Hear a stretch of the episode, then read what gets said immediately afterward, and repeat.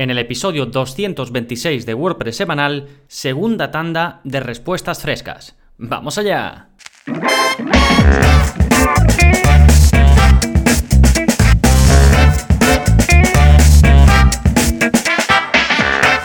Hola, hola, soy Gonzalo de gonzalonavarro.es y bienvenidos a WordPress Semanal, el podcast en el que aprendes WordPress de principio a fin porque ya lo sabes, no hay mejor inversión que la de aprender a crear y gestionar tus propias webs con WordPress. Y dentro de esa gestión de vuestro día a día os surgirán dudas y aquí estoy yo para responderlas. Esta es la segunda tanda de tres que voy a hacer de preguntas y respuestas que básicamente están sacadas directamente de las preguntas que eh, los suscriptores, algunos de, algunos de vosotros, me hacéis en gonzalonavarro.es. Y como en todos los QA que suelo hacer, pues he sacado cinco preguntas y voy a dar sus correspondientes respuestas. Pero antes, como siempre, vamos a ver las novedades que está pasando en gonzalonavarro.es esta semana. Como cada semana tenéis un nuevo vídeo de la zona código, todos los martes saco uno nuevo, ya vamos por el vídeo 177 y en este caso os enseño a poner contenidos en columnas aprovechando la propiedad de Display Flex, es decir, utilizamos Flexbox que desde que se introdujo dentro del CSS como una de las propiedades para, digamos, mostrar contenido o disponer contenido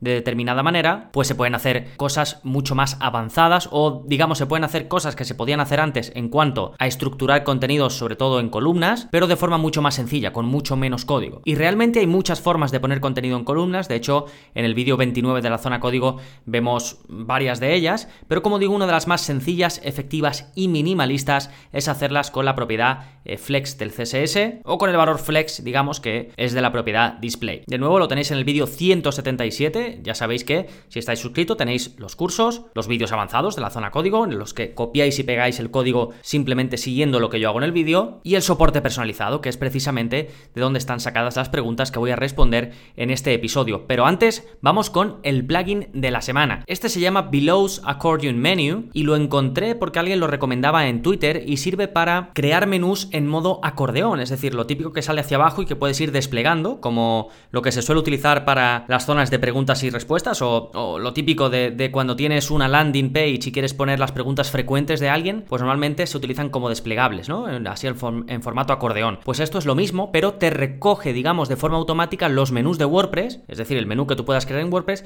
y te permite eh, mostrarlo así. Es bastante interesante, me sorprendió cuando lo vi, creo que es algo muy útil y puede dar mucho juego a la hora de mostrar tus menús, para que lo puedas mostrar, por ejemplo, en un área eh, de widget, en la sidebar o donde quieras. Está activo en más de 9000 webs con WordPress, así que es un plugin relativamente popular para lo específico, lo concreto que es. Incluye tres, eh, Em, pieles distintas, puedes hacer, digamos, submenús, es decir, menús dentro de menús, incluso funciona con shortcut, es decir, que lo puedes incluir donde tú quieras, no solo en un área de widgets, sino donde quieras dentro de tu web. Bastante chulo, así que echadle un vistazo, lo tenéis en las notas del episodio, este es el 226, así que si vais a gonzalonavarro.es barra 226, pues vais directamente a las notas em, de este episodio, donde no solo vais a tener enlace al plugin de la semana, a las novedades, que tenéis en la web, sino también a cositas relacionadas que os voy a dejar debajo de cada pregunta. Así que vamos allá, vamos con este QA fresco, es la parte 2 de 3, y empezamos con una pregunta de Luyana, que va sobre qué hacer cuando sale el típico mensaje de tu versión de X plugin no se ha probado con WordPress 5. algo, ¿no? Imaginemos la última versión de WordPress. Y esto es lo que me dice Luyana más en concreto. Me dice, hola, haciendo el curso de migrar WordPress en local, estaba practicando la parte de clonar la web a través de WP Staging y me sale el siguiente mensaje. Y bueno, y paso a leer el mensaje que le salía a Luyana, ¿no? Cuando intentaba actualizar el plugin WordPress Staging. Me dice, tu versión de WP Staging no se ha probado con WordPress 5.4. WP Staging está utilizando funciones cruciales de archivos y base de datos, por lo que es importante que tengas una versión de WP Staging actualizada, tal, tal, tal. Bueno, el mensaje es más largo, ¿no? Y luego pone que eh, corres el riesgo de obtener resultados inesperados hasta la pérdida de datos si no lo haces. Entonces, claro, eh, esto impacta un poco y Luyana me pregunta, me dice, ¿qué hago? Muchas gracias, un saludo, Luyana. Bueno, y básicamente este mensaje que arroja el plugin WP Staging, que por cierto sirve para clonar tu web eh, directamente en tu mismo hosting, es decir, en una subcarpeta, lo clona directamente y tú ya desde ahí puedes acceder a una copia exacta de tu web, hacer pruebas, incluso si tienes la versión Pro, eh, puedes pasar directamente esos cambios a tu web en vivo una vez que has terminado eh, pues de hacer todo lo que necesitabas o de hacer todas las pruebas que querías. Esto también es muy útil si quieres probar a actualizar primero un plugin antes de hacerlo en tu web de verdad Es, bastante interesante. Y lo vemos, pues como dice Luyana, en el curso de, WordPress en local y pruebas, al que os dejo un enlace, por cierto. ¿eh? Y mm, bueno, a ver, el mensaje este de tu versión de X plugin, en este caso de WP Staging, no se ha probado con la versión de WordPress, la que sea, ¿no? La que esté en el momento en el que tú quieres actualizar. Eso, eh, en este caso, WordPress Staging eh, lo muestra cuando pues aún no ha sacado una actualización del plugin que diga digamos, de forma directa que es compatible con la última versión de WordPress. Generalmente no hay problema en seguir adelante, pero si no tenéis prisa en actualizar, pues no actualicéis. Dejadlo eh, por el momento y luego podéis ir viendo, cuando salen actualizaciones nuevas, podéis ir viendo, eh, le podéis dar a más información y ahí os muestra, por ejemplo, si es compatible con la última versión, que muchas veces es que el desarrollador no ha escrito, porque esto mm, tú puedes escribir en un archivo de texto, pues sería, no es así exactamente, ¿no? Pero podrías decir compatible hasta la versión y ya diciendo eso, ya te va a salir que se ha probado con esa versión, ¿no? Entonces, muchas veces es que el desarrollador pues aún no lo ha puesto, pues porque a lo mejor aún no lo ha probado de verdad. Otros, hay otros plugins que muchas veces simplemente se actualizan para poner que son compatibles con la última versión. Así que esto depende de un plugin a otro si es importante o no es importante. Aquí lo mejor pues es actualizarlo eh, pues en un entorno de pruebas quizás, como utilizando este plugin, eh, WP Staging, o tener algún sistema en el que puedas actualizar y si algo va mal, pues puedas volver atrás, como vemos por ejemplo en el curso de eh, mantenimiento en WordPress, donde utilizamos el servicio de Manage WP, que es el que yo uso para llevar el mantenimiento de, mis webs, ¿de acuerdo?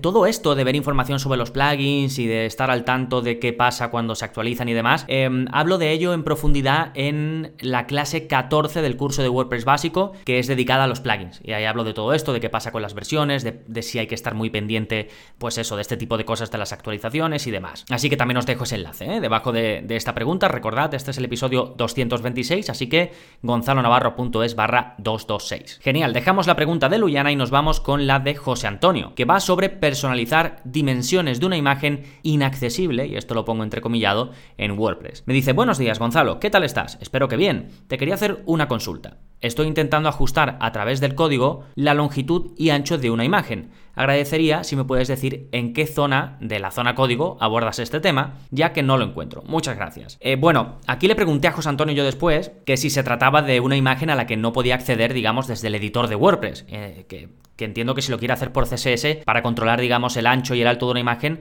es por eso, porque desde el editor, pues arrastrando, digamos, desde las esquinas de la imagen lo puedes hacer, o desde las opciones que te aparecen cuando pinchas en una imagen. Entonces, para estos casos, sí que hay que hacerlo por CSS, como bien dice José Antonio, y bueno, así como consejo general, lo que hay que hacer es encontrar la clase concreta de esa imagen, que si no tiene una clase específica, seguro que tiene un ID específico, un identificador, esto lo puedes hacer inspeccionando desde tu navegador, botón derecho inspeccionar, y una vez la tengas, pues ya puedes copiar ese ID concreto o esa clase concreta, ponerla donde tú escribas CSS, ya sea en el personalizador de CSS que viene con, con todos los temas de WordPress o en la hoja de estilos de un tema hijo o, donde, te, o donde lo vayas a hacer. Y luego pues trabajar las propiedades width, que es para el ancho, y, y la propiedad height, que es para el alto, y ya le puedes dar píxeles o porcentaje o lo que quieras. Em, ¿Qué vídeos os puedo ofrecer para mm, que hagáis esto? Porque entiendo que así por podcast es un poco complejo, pero luego veréis que es muy fácil. Em, os dejo un enlace al vídeo de cómo editar CSS en WordPress. Es una introducción a cómo, pues eso, cuando se quieren hacer este tipo de cambios pequeñitos, cómo poder inspeccionar eh, pues una imagen o lo que sea para saber después cómo editarla. Y también os dejo un enlace al vídeo 22 de la zona código. Es uno de los vídeos más populares porque ahí os enseño em, una extensión de Chrome que se llama StyleBot que te permite editar CSS sin saber CSS. Así que con estos dos vídeos 100% seguro que podéis hacer esto que pide José Antonio y muchísimas cosas más. Sí, perfecto. Nos vamos ahora con la tercera pregunta que es de Álvaro y que va sobre crear un sistema de venta sencillo en WordPress. Me dice, hola Gonzalo, te empecé a escuchar en el podcast y me gustaba mucho cómo contabas las cosas y me pasé por aquí y me gusta cómo montas los cursos, así que no me quedó más remedio que suscribirme. Jejeje. Enhorabuena por el sitio. Bueno, muchísimas gracias. Em, Álvaro. Y sigo con, con, la pregunta. Me dice al lío, estoy haciendo mi primera web. Es para una gestoría en la que quiero incluir una sección donde realizar trámites online, por lo que necesito una tienda. He diseñado todo con Elementor y cuando instalé WooCommerce le puse la plantilla GeneratePress, que es la que venía utilizando. El caso es que ahora no me puedo meter en la página de tienda con Elementor para editarla. ¿Cómo puedo hacerlo? ¿Le podría haber puesto Storefront de plantilla, aunque el resto tuviera GeneratePress? ¿Me dejaría editarla con Elementor en ese caso? ¿Puedo cambiarla ahora? Mi idea realmente es que no haya una página de tienda, sino que entres en la página, por ejemplo, declaración de la y que aparezca el formulario con los datos que necesito para hacer el trámite y que al darle al botón, enviar o comprar, me lleve directamente al carrito o al checkout. ¿Cómo puedo configurarlo así? Muchas gracias de antemano. Bueno, em, esta pregunta de Álvaro, aunque es muy, muy, específica, me sirve para, em, pues un poco todos los que estéis en este punto en el que yo pienso que no es necesario WooCommerce. Por ejemplo, em, sí, aquí Álvaro necesita vender, pero no necesita montar una tienda, digamos, con productos que tengan atributos y que pues pueda poner una camiseta que sea de color roja, otra que sea talla M y, todo esto, ¿no? Eso, para eso sí necesitas WooCommerce sí o sí. Pero, por ejemplo, para venta de servicio, realmente no. No es necesario WooCommerce, podrías utilizar eh, otro plugin de e-commerce, pues a lo mejor eh, menos mastodóntico, menos grande, con menos funcionalidades, o incluso, que es lo que le recomendé en este caso a Álvaro, un plugin de formulario que te permita vender, que tenga vínculo con Stripe o que tenga vínculo con PayPal o con las dos, incluso con más pasarelas de pago de otros países, por ejemplo, de, Latinoamérica. Entonces, eh, desde Contact Form 7, que tiene muchísimas em, extensiones que te permiten vender, hasta eh, Gravity Forms, pasando por WordPress Forms, con todos esos se puede hacer lo que busca aquí Álvaro y además con mucho control porque vas a poder decidir cómo van a ser los campos de, ese checkout, qué opciones tienes y por ejemplo, pues eso, uno es para trámite, como me dice aquí eh, Álvaro, de declaración de la renta, pero luego puede ser otro servicio específico o, quedar eh, en la oficina y yo qué sé, para dos horas de consultoría. Pues todo eso se puede hacer con un plugin de formulario, yo creo que es mucho mejor y además así puedes diseñar la página a medida, pues por ejemplo con Elementor, que es lo que usa en este caso Álvaro, o, o el sistema que sea, o sin Elementor y luego pues con el editor de Gutenberg, que hoy en día se puede hacer también muchas cosas. ¿De acuerdo? Después, em, una duda común, por ejemplo, hay mucha gente que le gusta cosas de un cierto tema, como es Storefront, y luego cosas de otro tema, como es GeneratePress. Y muchas veces preguntan, ¿podría utilizar dos themes a la vez en una web? No, esto no se puede hacer, ¿de acuerdo? Un theme es la piel, es la estructura base de una web y no, no puedes tener dos a la vez. Y por otro lado, sí eh, se puede editar la tienda o la página de tienda específica Em, con Elementor de, WooCommerce. Se podría llegar, eh, digamos, o a crear una a medida pero en este caso, de nuevo, es que no recomiendo hacerlo. Recomendaría un plugin de formulario, eso, con eh, vínculo con la pasarela de pago que, se quiera utilizar. Sí, os voy a dejar enlaces al curso de WP Forms, con el que podéis vender, al curso de Contact Form 7 avanzado, con el que también podéis vender si queréis. En el primero, el de WordPress Forms, al final vais a necesitar contratar la versión de pago si queréis que funcione todo esto de la venta. Con Contact, eh, Form 7, perdón, podíais llegar a hacerlo sin necesidad de comprar ninguna extensión de pago. ¿eh? Perfecto, nos vamos con la cuarta pregunta, que es de Álvaro también, y eh, pregunta sobre cuándo y cómo gastarte el dinero en plugins y themes. Eh, después de responderle, me dice muchísimas gracias Gonzalo, y continúa, estoy comparando los plugins de formulario para ver cuál me sale mejor. De hecho, los tengo hecho en Contact Form 7 y tiene un add-on para PayPal y Stripe gratuitos. No quiero pecar de tacaño, pero al ser la primera web me cuesta gastarme 200 dólares en un plugin de pago, aunque quizás me des razones para hacerlo. Que sepas que estoy muy contento de haber encontrado tu blog, hice un curso de Udemy, que está bien, pero vamos, nada que ver.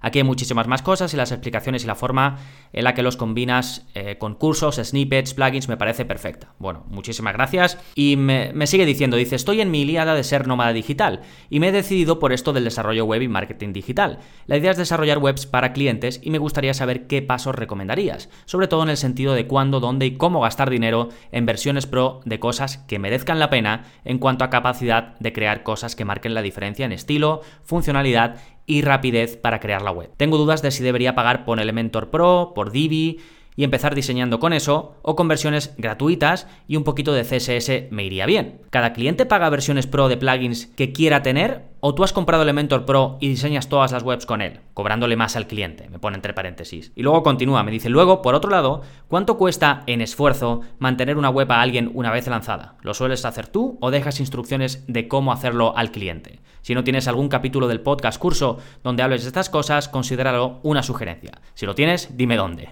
Gracias de nuevo, profe. Un abrazo. Bueno, esta es una pregunta un poquito más larga, no solo suelo acortarlas, pero quería dejarla entera porque refleja mucho una pregunta muy típica que me suelen hacer eh, las personas que empiecen en esto y quieren dedicarse a hacer, a hacer webs para otros y claro, al principio pues cuidas mucho la inversión que vas a hacer porque no, todavía no sabes qué ingresos vas a tener, si vas a conseguir hacer webs o no. Y mm, a ver si os puedo dar, según mi experiencia, pues un poco eh, una línea que seguir. Y voy a ir por partes. Al principio me, me hablaba sobre utilizar Contact Form 7, que es gratuito y tiene add-ons gratuitos en los que puedes vender también. Y aquí si te va bien, si lo tienes y esas extensiones te funcionan, no necesitas ningún plugin de pago. Al final es lo que te funcione y de hecho mejor. Esa es una inversión que te ahorras. Después, otro gran punto de la pregunta de Álvaro iba sobre cuándo comprar servicios, qué hacer con respecto a los clientes. Y yo aquí contrataría servicios conforme los fueses, los fueses perdón, necesitando. Por ejemplo, la versión gratuita de Elementor, si es que te gusta Elementor para diseñar, es bastante completa y seguramente desde el inicio no necesitas la versión Pro. Por cierto, entre Divi y Elementor, eh, mi preferencia es Elementor, aunque tengo cursos